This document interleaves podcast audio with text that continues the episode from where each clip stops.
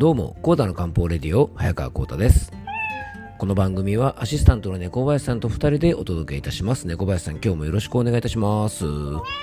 い、よろしくお願いします。えー、今回はノスタルジーを楽しむ、過去は顧みないで楽しもうというテーマでね、お届けしたいと思います。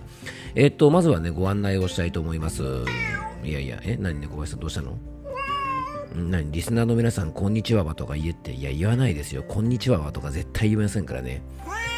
はい、今日もね、あの、親父ギャグ全開でお届けしたいと思うんですが、えっと、まずはね、ご案内です。あの、毎回ね、直前になると結構言い忘れちゃうので、えっと、覚えてるうちにですね、ちょっとご案内をしたいと思うんですが、えっとね、来月8月になりますが、えー、8月2日の火曜日の、えっとね、13時40分から、FM 候補のラジオ番組月中に出演します。えっと、FM 候補はですね、ラジオ局のホームページからスマホ等でお聞きいただけます。はい。そしてね、8月3日は、えっ、ー、と、山梨放送の、えっ、ー、と、YBS ラジオというね、あの、ラジオ局の朝の番組、765モーニングに、えー、9時半頃からですね、出演いたします。で、YBS ラジオはですね、スマホアプリのラジコとかでお聞きいただけますので、えっ、と、ラジオのね、エリア外の方もよかったら、それぞれを、あの、聞いていただけたらと思います。はい。えーさてですね、先日、あの、テレビのね、あの、番組で、昔の人気番組、ラブラブ愛してるというね、テレビ番組の最終回が、あの、スペシャルで放送されたんですが、猫林さん見てますか？うん、そうそうそうね、あの、すごい懐かしいですよね。あの、日本をですね、代表するね、いわゆるフォークシンガーのね、吉田拓郎さんと、まあ、キンキキッズがね、共演していたことでね、有名な番組なんですが、多分ね、20年ぐらい前に放送されていた人気番組でね、あの、吉田拓郎さんが、まあ、今回テレビに出るのが最後かもしれないという煽りでね、あの、僕もですね、懐かしくて結構テレビで見てたんですよね。多分ね、あの、このラブラブ愛してるっていう番組は僕と同世代の方とか、えー、アラフォーからね、アラフィフぐらいの方は多分ね、中高生とかね、まあ、20代前半ぐらいの時期だったんじゃないかなと思うので、結構見てた方も多いと思うんですよね。でね、当時のね、懐かしい映像もね、結構猫林さん流れてましたよね。うん、特に懐かしかったのがあれですよね、あのコーナー。そうそうそう、あの、篠原智恵さんのね、プリプリプリティですよね。めっちゃ懐かしかったですね。なんかこんなコーナーあったなっていう風にですね、今見てもね、あ、なんかこの回見たことあるななんていう感じもね、してですね、かなり懐かしかったですね。で、篠原智恵さんはですね、今タレント業よりもね、なんかデザイナーとしてすごくご活躍ということなんでね、まあ、当時から独特のファッションセンスでね、かなりあの異彩を放っていたタレントさんだったので、やっぱりね、こうクリエイティブな仕事をする方はですね、やっぱ独特の感性とかね、やっぱ普通の人とはちょっと違うものの見方方とか、まあ、見え方が違うのかななんていうふうに思いましたよね。うんまあ、だんだんですね、今のものよりもこう懐かしいものを見た方がなんとなく落ち着いてくる。まあ、あの、年齢を感じるなと思うんですが、実はね、これって別に悪いことじゃないと思うんですね。えー、今回はですね、まあ、昔のこととか過去にあったことを楽しむ、懐かしむことも、えー、心の癒しになりますよということでね、まあ、そんなテーマでお届けしていきたいと思います。えー、コータの漢方レディオ、今日もよろしくお願いいたします。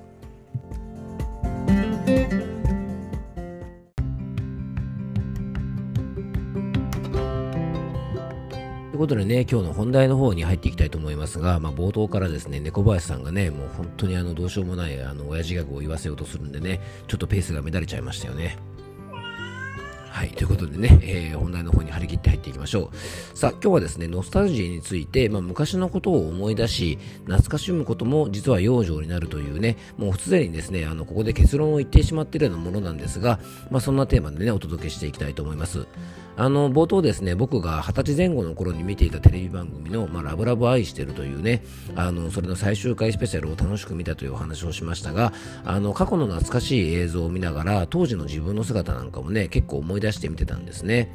でね、あの、キムタクことね、木村拓哉さんもその番組にゲストでね、出演していたんですが、あの、過去にですね、この木村拓哉さんが出演した様子もね、オンエアされてたんですが、まさにですね、そのね、時の映像がもうキムタク絶好調という感じの時期のね、あの、映像で、あの、本当ね、木村拓哉さんがね、もうぐいぐい日本のファッションリーダーというかですね、もう本当、あの、芸能人のアイコンにね、こうなっていった時の様子が、あの、とても懐かしかったですね。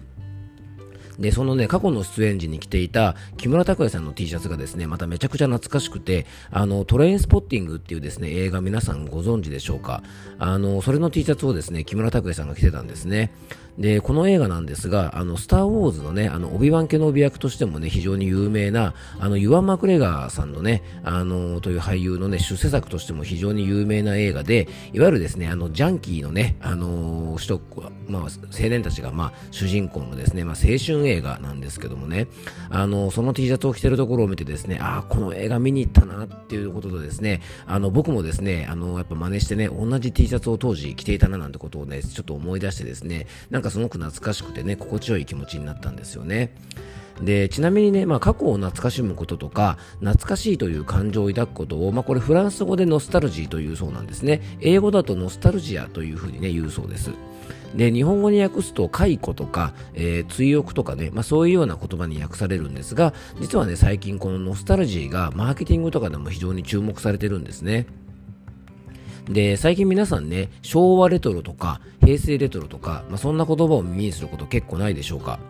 で、雑誌でもですね、あの、昭和50年代生まれをターゲットにしたような雑誌があってね、えー、その世代のね、えっ、ー、と、大人が子供の頃に好きだったものを特集する雑誌とかですね、あとコンビニとかね、あの、で売ってるようなお茶とか缶コーヒーのおまけなんかもですね、実は結構僕ら世代、ね、今40代とか50代ぐらいの人たちが子供の頃好きだったキャラクターをですね、結構反則に使ったりすることが増えてるんですね。まあ、例えばですね、僕ら世代だと筋肉マンとかね、キャプテン翼とか、北斗の拳とかですねなんかセイントセイヤとかね、まあ、そういうですね、僕らが子供の頃にあの夢中になって見ていたですね、結構あの漫画のキャラクターとかアニメのキャラクターなんかを使って結構反則したりするんですよね。あと僕はまあ全然しないのでよくわかんないんですが、広告とかを見るとですね、パチンコとかね、まあ、スロットなんかもそういう昔のアニメとか漫画を題材にしているものが結構多いんじゃないかなと感じます。まあ、多いっていうことは確実にですね、そういうキャラクターを使うことが販売に結びついているんでしょうね。で最近ね、やっぱこの古き良き時代に対する、まあそういったものをね、コンセプトにして売り上げにつなげるものがね、本当に増えてきました。いわゆるですね、ノスタルジーマーケティングなんていう風に、あの、マーケティングの世界では言われているそうなんですね。でちなみにですね、ゲームの世界でも数年前からね、ファミコンミニとか、スーパーファミコンミニとか、メガドライブミニとかっていう風にですね、明らかに僕たちおじさん世代を狙い撃ちにした、まあ、レトロゲームの関連商品が結構発売されてですね、まあ、結構それぞれヒットしてるんですよね。ちなみにですね、僕は今言ったやつ全部持ってるんですね。もう本当に見事に引っかかってます。はい。まあ、こんな風にですね、ノスタルジックな懐かしい商品やサービスが流行る背景には、実は僕らのね、深層心理がすごく関係していると言われてます。で、人間はですね、自分と関係が深いものに好意を抱くという本能的な性質があるそうなんですね。で、心理学ではですね、えっ、ー、とね、インボルブルメントというふうに呼ばれていて、日本語ではですね、自我関与効果というふうに言われているそうなんですね。で多くの人が一度も手に取ったことがない商品よりも過去に何度か買ったことがあるおなじみの商品を選んでしまうというのもこのねインボルブメントっていう心の動きによるものらしいんですね。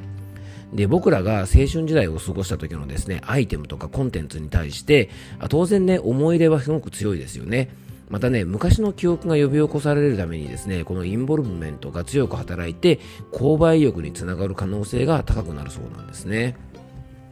で、またね、昔と変わらないノスタルジックな商品とかサービスは、安心感とか癒しを感じるという方が非常に多いそうなんですね。まあ、確かにですね、子供の頃見ていたアニメとか漫画とかね、ゲームとかっていうのは、まあ、僕らの全世代が今見てもですね、なんとなく安心したりとか、やっぱり心が癒される感じがありますよね。で実際ねあの僕も昔見ていたテレビ番組を見たりとか、まあ、子供の頃やってたゲームをしたり漫画読んだりすると何とも言えない心地よさを感じることがあるんですよね。でこれ実はですね脳科学的にも懐かしさを感じたりするっていうことはストレスを解消したり幸福感を得たりする効果があることが分かっているそうなんですね。だから実はですね、えー、昔馴染んでいたものを見たり読んだりとか昔懐かしい場所を訪れたりするっていうことは非常にあのストレスの解消になるそうなんですね。なので最近心が疲れている方とかストレスを感じている方とか、まあ、そんな時はですね過去に見ていたものとか楽しんでいたものとか好きだったものに触れてみるっていうこともねあの僕らの癒しになるんじゃないかなと思います。まあ、昔のことというとですね、ついついね、まあ、あの時こうしておけばよかったっていうふうに反省をする、いわゆるこう顧みてしまうことが結構多い、まあ、そんな方もいらっしゃると思うんですね。で、もちろんね、例外はあると思うんですが、あの、過去の思い出はですね、良い思い出ばかりではなく、やっぱり嫌な思い出とか、まあ、いろいろ思い出したくないこともね、結構あると思うんですね。まあ、僕もですね、思い出すだけでね、顔から火が出そうなね、思い出とか、まあ、あんな時になんであんなこと言っちゃったのかなとかですね、まあまあ、いろいろね、あの、あるんですけども、まあ、そんなことも含めて過去に浸る、まあ、昔を懐かしむっていうことは、実は心の癒しにもね、つながると思います。まあ、もちろんね、過去に辛い思いをされている方はね、あの必ずしもね、あの昔を懐かしむ必要はないんですが、まあ、もしそうでなければですね、ぜひあの過去は顧みずね、時にはノスタルジーに浸って楽しむということも心の癒しにつながると思います。まあ、いよいよね、夏休みシーズンに入ってきていますので、あの今年の夏はですね、ちょっとノスタルジーに浸ってみるのもいいんじゃないかなと思います。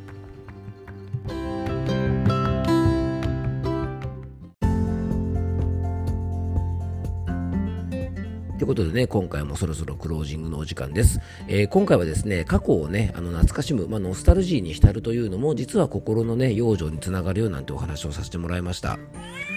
うんまあね、小林さんもですね、たまには過去に浸ってですね、まあ、昔あんなことしたのとか、こんなことしたのとかですね、まあ、そんなことをちょっと思い出してみてもですね、結構心の癒しになるんじゃないでしょうかね。まあ、昔のね、こう、アルバムなんかを見てですね、友達と一緒にね、過去を懐かしむなんていうのも、あの、楽しい過ごし方かもしれませんしね、あの、昔の漫画とか、まあ、僕もですね、昔のね、あの、プロレスのカタログとかを見てですね、懐かしいななんてね、あの、ちょっと浸ったりすることもあったりするんですが、まあまあ、あの、皆さんそれぞれね、自分が昔楽しんでたようなものとかを、ちょっと引っ張り出してきてね、あの、眺めたりするっていうのも、あの、結構ね、心が癒されると思いますので、ちょっと心が疲れてるななんて方はね、そんなお時間を過ごされるといいんじゃないかなと思います。もちろんね、あの、過去ににちょっと嫌な思い出があって、もう思い出したくもないなんて方がね、あの結構いらっしゃると思いますが、まあ、そういう方はですね、まあ、別に無理にね、過去に浸ることはないので、まあ、それぞれの環境とか状況に合わせて上手に活用していただけたらと思います。えー、最後に僕からご案内です、えー、この番組ではあなたからのメッセージやご質問、番組テーマのリクエストなどお待ちしております。メッセージやご質問は番組詳細に専用フォームのリンクを貼り付けておきますので、そちらからよろしくお願いいたします。えー、僕とね、漢方相談をご希望の方は僕のお店のホームページのお問い合わせフォームや LINE などからお気軽にご連絡ください。遠方の方もね、あのオンラインでの相談をしておりますので、えー、お気軽にお問い合わせいただけたらと思います。僕のお店のね、ホームページは番組詳細の方にリンクを貼っておきます。えー、え、今日も聞いていただきありがとうございます。どうぞ素敵な一日をお過ごしください。漢方専科里薬房の早川幸太でした。では、また明日。